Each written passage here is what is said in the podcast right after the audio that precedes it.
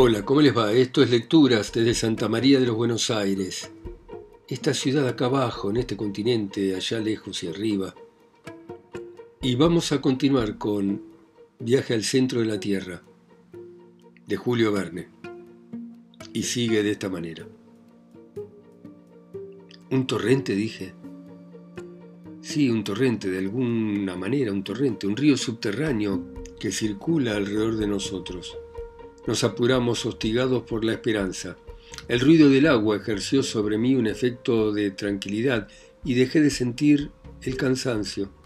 El torrente, después de haber corrido mucho tiempo encima de nuestras cabezas, se cambió a la pared de la derecha dando saltos. Yo a cada instante pasaba la mano por la roca esperando hallar filtración o humedad, pero era inútil. Transcurrió todavía media hora, durante la cual avanzamos otra media legua. Entonces quedó evidente que el cazador, durante su ausencia, no había tenido tiempo de llevar más adelante su investigación. Guiado por su instinto de montañés, sintió, por así decirlo, este torrente a través de las rocas, pero no vio en realidad el líquido, así que no había bebido. Pronto se hizo claro que si seguíamos la marcha, nos íbamos a alejar del torrente, toda vez que su murmullo tendía a disminuir. Retrocedimos un poco, y Hans se detuvo en el lugar preciso donde el torrente parecía estar más próximo. Tomé asiento al lado de la pared, en tanto que las aguas corrían a dos pies de distancia de mí con una violencia extrema, pero un muro de granito nos separaba de ellas. Sin preguntarme siquiera, sin reflexionar si no habría algún medio de procurarse el agua, me abandoné otra vez a la desesperación. Hans me miró y creí descubrir en sus labios una sonrisa. Se levantó, tomó la lámpara y fue a la pared. Yo lo seguí sin quitarle la vista encima. Aplicó el oído a la piedra, lo paseó por ella lentamente, escuchando con atención. Entendí que buscaba el punto en el que se oyera con más claridad el ruido. Por fin encontró ese punto, a tres pies de elevación en la pared lateral de la izquierda. Qué emoción tan grande la mía. Todavía no adivinaba lo que quería hacer el cazador pero no tuve más remedio que comprenderlo y aplaudirle, y hasta animarlo, cuando vi que tomaba un pico para romper la piedra. ¡Salvados! grité, ¡salvados! Sí, dijo mi tío frenético. Hans tiene razón. Bien por Hans. A nosotros no se nos hubiese ocurrido. Ya creo que no. No se nos hubiera ocurrido, porque no debe haber nada más peligroso que atacar con un pico el armazón del planeta. Y si se hunde todo y nos aplasta, y si el torrente al encontrar la salida a través de la roca nos ahoga, estos peligros no tenían nada de quimera, pero en aquellas circunstancias los temores de una inundación o un hundimiento no nos iban a detener, y nuestra sed era tan intensa que hubiéramos sido capaces de abrir un agujero en el fondo del mismo océano. Hans atacó la pared con una intensidad que mi tío y yo jamás hubiéramos podido tener. Nuestras manos impacientes hubieran de manera imprudente apurado nuestros golpes y hubieran hecho volar la roca en mil pedazos. Hans, por el contrario, moderado, tranquilo, de a poco desgastó la roca por una serie de pequeños golpes hasta abrir un orificio de medio pie de diámetro.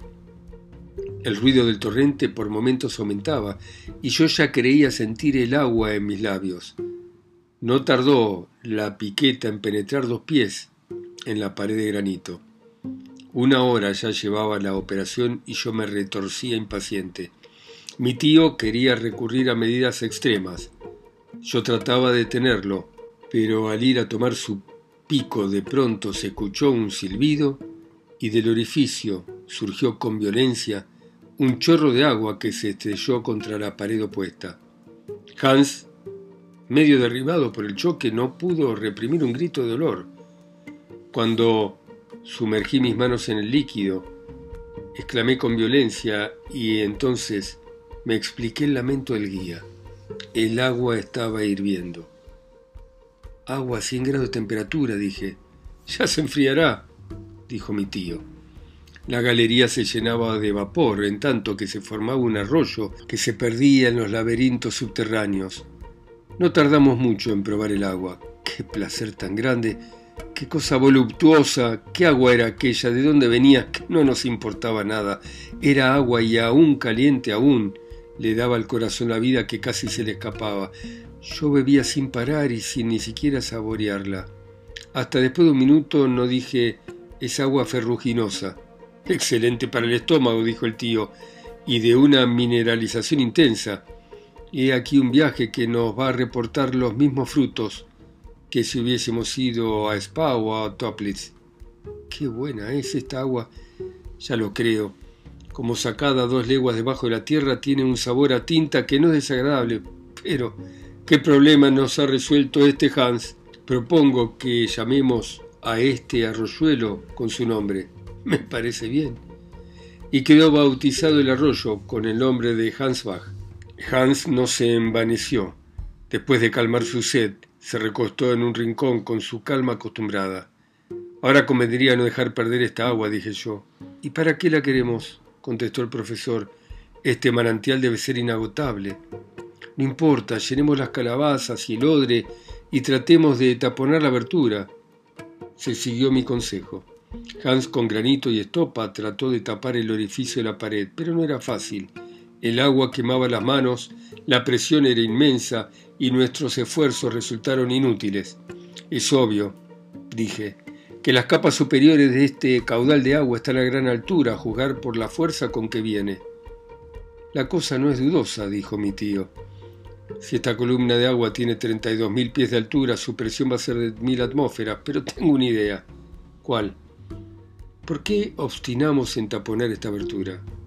Bueno, porque la verdad es que no pude encontrar ninguna razón. Cuando hayamos llenado nuestras vasijas, ¿estamos seguros de que vamos a volver a encontrar dónde llenarlas de nuevo? Evidentemente no. Bueno, dejemos correr el agua que al bajar siguiendo su curso natural nos va a servir de guía, al mismo tiempo que va a calmar nuestra sed. Bien pensado, dije y teniendo por compañero a este arroyo, no hay razón para que nuestros proyectos no tengan éxito. Ah, hijo mío, veo que te estás convenciendo, dijo el profesor sonriente. No me ves convenciendo, estoy convencido, tío. Un instante, empecemos por descansar un poco. Me había olvidado por completo que era de noche. El cronómetro se encargó de advertírmelo. Satisfecha la sed y el hambre, no tardamos en entrar los tres en un profundo sueño. Capítulo 24 Al día siguiente, no nos acordábamos ya de nuestros sufrimientos. Me maravillaba el hecho de no sentir sed, y no se me alcanzaba la causa de esto. El arroyo que corría a mis pies se encargó de explicármelo. Almorzamos y bebimos de aquella excelente agua ferruginosa. Estaba alegre y decidido a ir muy lejos. ¿Por qué un hombre convencido como mi tío no había de salir airoso en su empresa con un guía como Hans y un sobrino decidido como yo? Hm, miren qué lindas ideas brotaban de mi cerebro. Si en ese momento me hubiesen propuesto regresar a la cima del Sneffels, habría renunciado indignado. Por suerte nadie pensaba más que en bajar. Vamos, grité despertando con entusiastas acentos a los viejos ecos del planeta. Reanudamos la marcha el jueves a las 8 de la mañana. La galería de granito formaba caprichosas sinuosidades, presentaba recodos inesperados, parecía un laberinto, pero en definitiva siempre seguía la dirección sudoeste. Mi tío no dejaba de consultar con el mayor cuidado la brújula para poder dar cuenta del recorrido. La galería se deslizaba horizontalmente con un declive de dos pulgadas por toesa a lo sumo. El arroyo seguía murmurando a nuestros pies bien rápido. Yo lo comparaba con algún genio familiar que nos guiase a través de la tierra y acariciaba con mi mano la tibia náyade, cuyos cantos acompañaban nuestros pasos. Mi humor tomaba espontáneamente un giro mitológico. En lo que respecta a mi tío, renegaba del horizontal del camino, cosa que en él no llamaba la atención, conociendo que era el hombre de las verticales.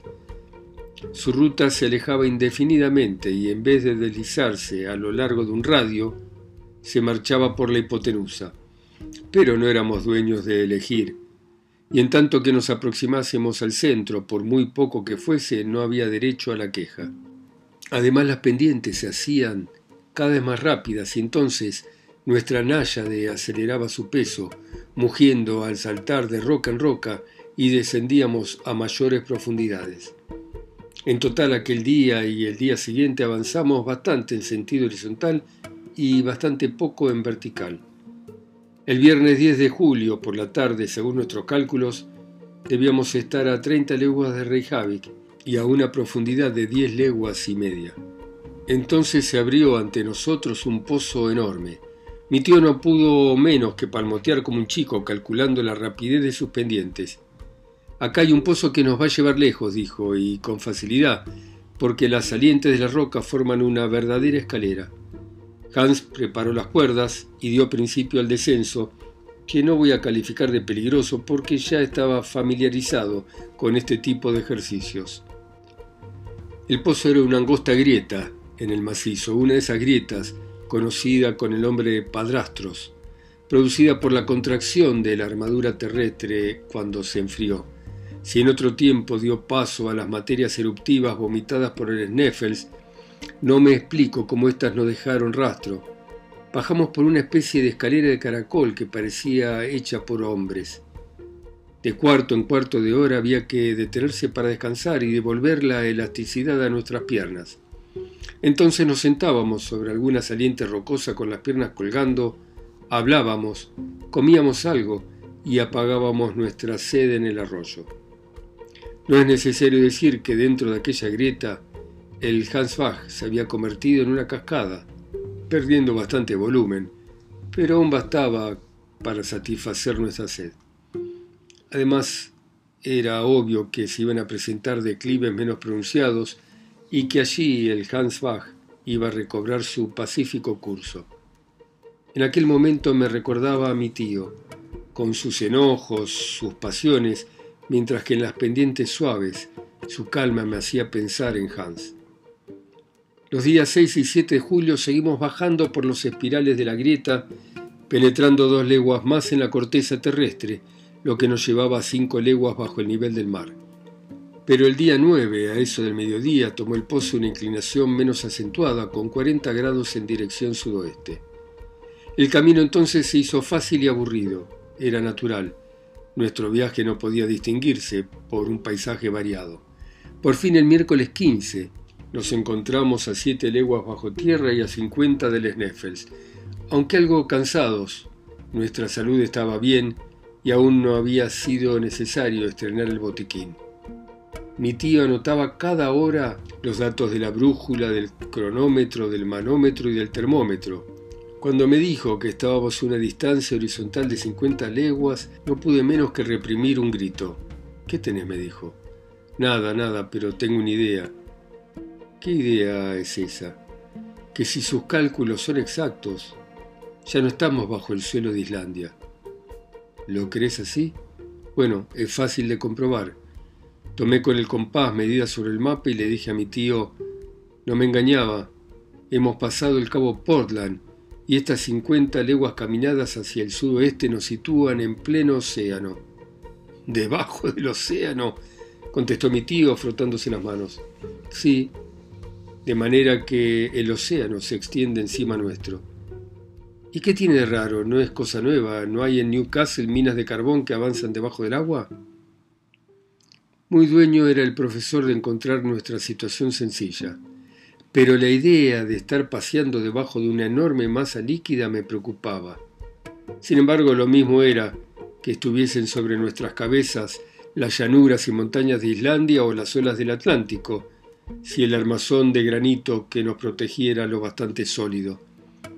Por otro lado, no tardé en acostumbrarme a esta idea porque el corredor, a veces sinuoso, a veces recto, caprichoso en sus pendientes como en sus vueltas, siempre marchaba en dirección sudoeste, hundiéndose cada vez más, y eso nos llevó rápidamente a grandes profundidades. Cuatro días después notamos un cambio abrupto hacia el sudeste. Eso fue el sábado 15 de julio, cuando llegamos a una especie de gruta enorme. Mi tío le pagó a Hans su salario y se decidió que el día siguiente fuese de absoluto reposo. Capítulo 25 El domingo por la mañana me desperté sin la preocupación habitual de tener que emprender inmediatamente la marcha, y por más que esto ocurriese en un abismo profundo, no dejaba de ser agradable. Por otra parte, ya estábamos habituados a esta existencia de trogloditas. No me acordaba del sol, de la luna, de las estrellas, de los árboles, de las casas, de las ciudades, ni de ninguna de esas cosas que los seres que viven debajo del astro de la noche consideran imprescindibles. En nuestra calidad de fósiles nos burlábamos de esas inútiles maravillas. La gruta formaba un espacioso salón, con pavimento de granito, donde se deslizaba el arroyo de Hans. El agua ahora tenía temperatura ambiental y no había dificultad para beber. Después de almorzar, el profesor consagró algunas horas a ordenar sus anotaciones. Ante todo voy a hacer cálculos, me dijo, para determinar con exactitud dónde estamos. Quiero, cuando regresemos, poder trazar un plano del viaje, una especie de sección vertical del globo que va a señalar el perfil de nuestra expedición. Será curioso, tío, pero ¿las observaciones tendrán precisión suficiente? Sí, contestó, anoté con cuidado ángulos y pendientes y estoy seguro de no equivocarme. Vamos a ver, ante todo, dónde estamos. Toma la brújula y mira la dirección que indica. Tomé el instrumento y después de un examen contesté, este cuarta al sudeste. Bien, dijo el profesor anotando la observación y haciendo cálculos. No hay duda, recorrimos 85 leguas. Según eso, caminamos debajo del Océano Atlántico. Exacto y es posible que en los actuales momentos sobre nuestras cabezas haya una tempestad horrible y que muchos barcos sean juguete del viento y de las olas. Sí, perfectamente posible, dije. Y que vengan las ballenas con sus colas formidables a golpear las paredes de la prisión. Tranquilízate, Axel, que no van a quebrarnos. Pero sigamos nuestros cálculos. Estamos al sudeste del Sneffels y 85 leguas de distancia de su base, y a juzgar por mis notas estamos a 16 leguas de profundidad. 16 leguas, dije, sin duda. Pero ese es el máximo límite asignado por la ciencia a la corteza de la Tierra. No lo voy a negar. Y aquí, según la ley que rige el aumento de calor, deberíamos tener una temperatura de 1500 grados. deberíamos, mi hijo. Tú lo has dicho. Y todo este granito no podría ser sólido, tendría que estar derretido. ¿Eh? Ya ves que no es así, y que los hechos, como siempre pasa, vienen a desmentir las teorías. No tengo más remedio que estar de acuerdo en eso, dije, pero no deja de llamarme la atención. ¿Qué marca el termómetro? preguntó el tío. 27 grados y 6 décimas. Solo faltan 1474 grados y 4 décimas para que los sabios tengan razón. Entonces queda establecido que el aumento de la temperatura de manera proporcional a la profundidad es un error, o sea que Humphrey Davy no se equivocaba y yo no hice mal en creerle. ¿Qué tenés que responder? Nada. En realidad, habría tenido que decir muchas cosas. Era opuesto a la teoría de Davy y defensor de la teoría del calor central, aun cuando no sintiera sus efectos. Me inclinaba a creer que aquella chimenea de volcán apagado estuviese recubierta por una lava refractaria que impidiese que el calor se propagase a través de las paredes. Pero sin detenerme a buscar nuevos argumentos, me limité a tomar la situación como era. Tío, dije tras una pausa, no dudo de la exactitud de los cálculos, pero permítame que deduzca de ellos una consecuencia rigurosamente exacta. Saca las consecuencias que quieras, me dijo. En el lugar en que estamos, en la latitud de Islandia, el radio de la Tierra mide 1583 leguas aproximadamente, ¿no es verdad? 1583 leguas y un tercio. Bueno, pongamos cifra redonda, 1600, de las cuales anduvimos 12, ¿no es así? Así es, contestó el tío. Y para esto hemos tenido que recorrer 85 en sentido diagonal, ¿es verdad? Exactamente. ¿En 20 días más o menos? Sí, en 20 días. Y como quiera que 16 leguas son la décima parte del radio de la Tierra, si seguimos así vamos a tener que usar 2.000 días, o sea, cerca de 5 años y medio en llegar al centro de la Tierra. El profesor no dijo una sola palabra. Y esto sin contar, seguí, con que si para obtener una vertical de 16 leguas hay que recorrer horizontalmente 80, tendríamos que caminar nada menos que 8.000 en dirección sudeste para alcanzar nuestra meta, y mucho antes de lograrlo, habríamos salido por algún punto a la superficie. Andate al diablo con tus cálculos, contestó mi tío enojado. Al infierno tus teorías. ¿Sobre qué descansan? ¿Quién te dice que esta galería no va directamente a nuestra meta? Yo tengo a mi favor un antecedente y que lo que quiero hacer otro lo hizo antes. Y si el éxito coronó sus esfuerzos, tengo que esperar que también corone los míos. Así lo espero y deseo, tío. Pero en fin, me, me estará permitido... Te está permitido callarte. Entendí que el terrible profesor amenazaba mostrarse bajo la piel del pariente y tuve que ponerme en guardia. Ahora consulta el manómetro, agregó mi tío. ¿Cuánto marca?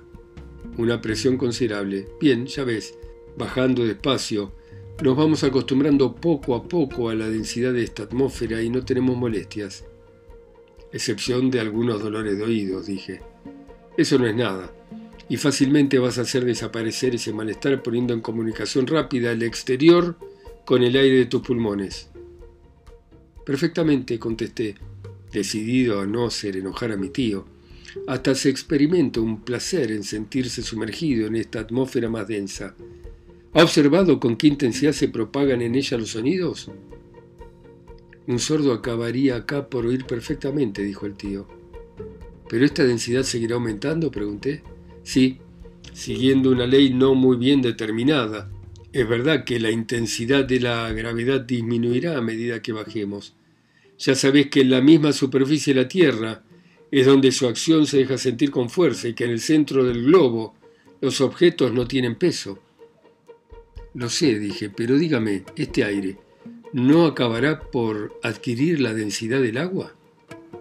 Sin duda, contestó, bajo una presión de 710 atmósferas.